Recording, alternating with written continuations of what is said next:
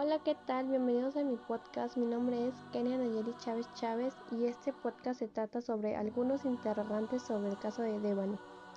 Una contusión profunda de cráneo confirma la muerte de Devani Escobar, la joven cuya desaparición conmocionó a México.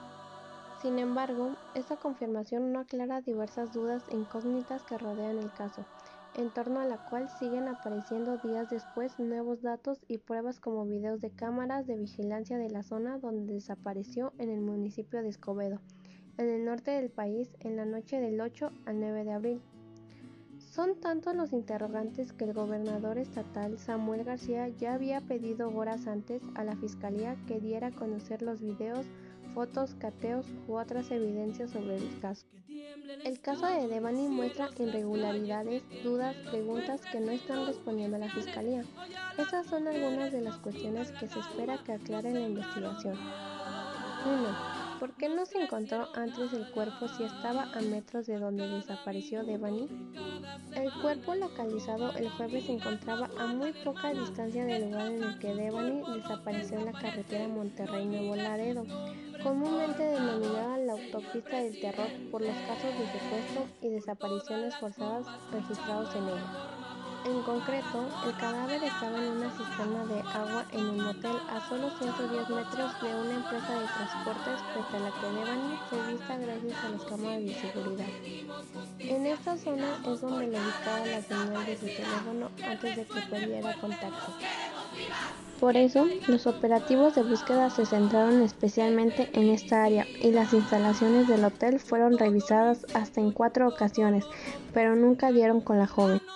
No fue hasta el pasado jueves que las autoridades encontraron su cuerpo y solo después de que el personal del motel alertara a la policía por el fuerte olor que percibían en la zona. La fiscalía confirmó que en el lugar donde se encontró el cuerpo se realizó una inspección previa en la que participaron diferentes instituciones y la propia familia que no permitió encontrar el cuerpo ahora localizado, sin ofrecer más detalles del motivo. Mientras, el secretario de Seguridad de Nuevo León, Aldo Fasis, admitió que en las labores de búsqueda hubo una falla humana masiva por parte de las autoridades involucradas, si bien aseguró que sus efectivos no habían participado en el rastreo en las instalaciones del museo. Por su parte, la fundadora de Funde critica duramente los métodos ineficaces e inefectivos de búsqueda de desaparecidos por parte de las autoridades, tanto en este como en otros casos de Nuevo León.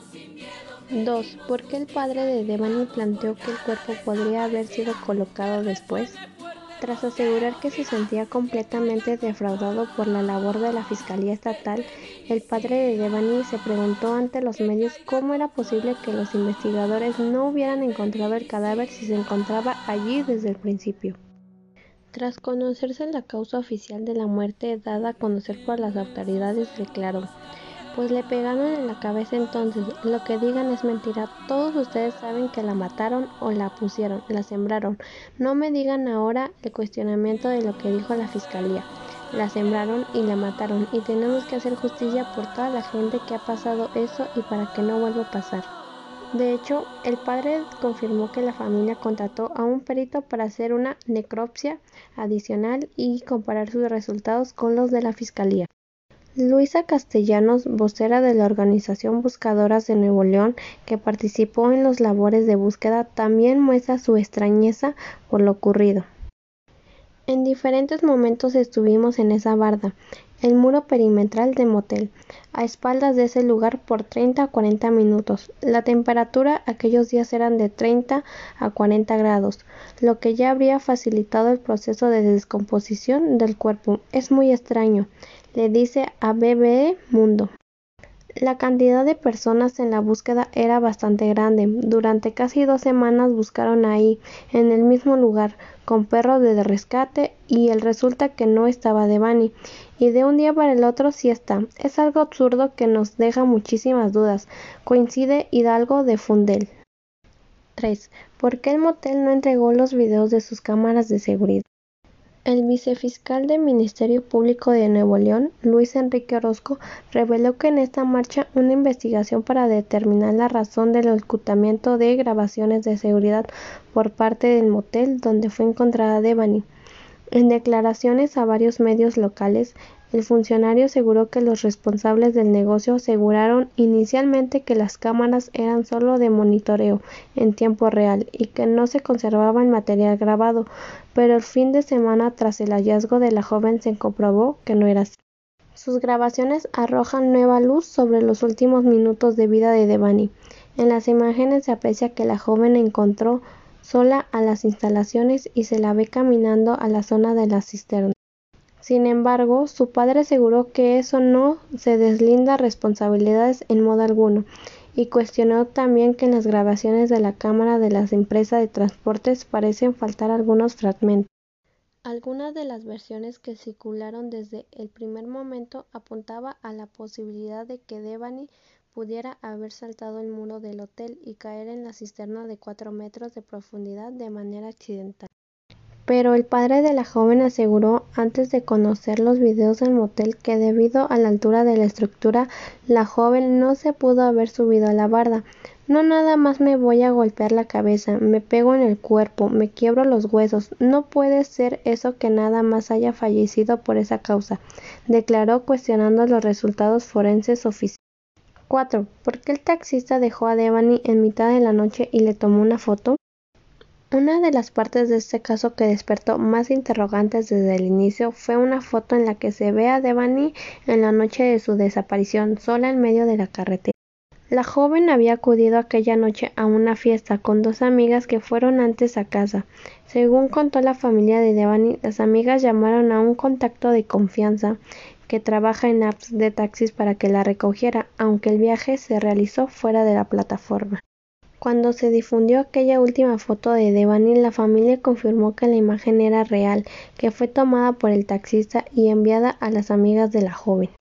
Una de las incógnitas era entender por qué el conductor había tomado esa foto. El padre de la joven declaró que probablemente lo habría hecho para mostrar que ella estaba en buen estado cuando él la dejó. Pero la mayor duda sobre esta parte era saber por qué Devani nunca llegó hasta su casa en aquel taxi y por qué el conductor la dejó sola en una carretera a las 4.25 de la madrugada. Este viernes, su padre reveló que la fiscalía tiene videos en su poder donde se ve al hombre intentando tocar los senos de la joven y lo responsabilizó de que su hija hubiera acabado sola en la noche. Devani se quejó porque la estaban acosando sexualmente y por eso se bajó del taxi, dijo Mario Escobar, quien aseguró que buscara emprender un proceso penal contra el hombre por acoso. El taxista ya fue interrogado y según la fiscalía mostró su disposición a colaborar en todo momento. Tras la famosa foto, una cámara de seguridad grabó a Devani minutos después frente a una empresa de transportes, aparentemente para intentar comunicarse con alguien aunque no pudo hablar con nadie. Algunas personas, entre ellas el propio padre de Devani, criticaron el hecho de que las amigas de la joven lo hubieran dejado sola en la fiesta aquella noche. La fiscalía dijo que Devani abordó sola el transporte por aparentes diferencias con personas del lugar. Pero según Hidalgo de Fundel, Echar la culpa a las amigas no es lo correcto. Nosotras deberíamos poder caminar de día o de noche, solas o acompañadas, sin temor de que algo suceda, y nadie debería tener el derecho de desaparecernos.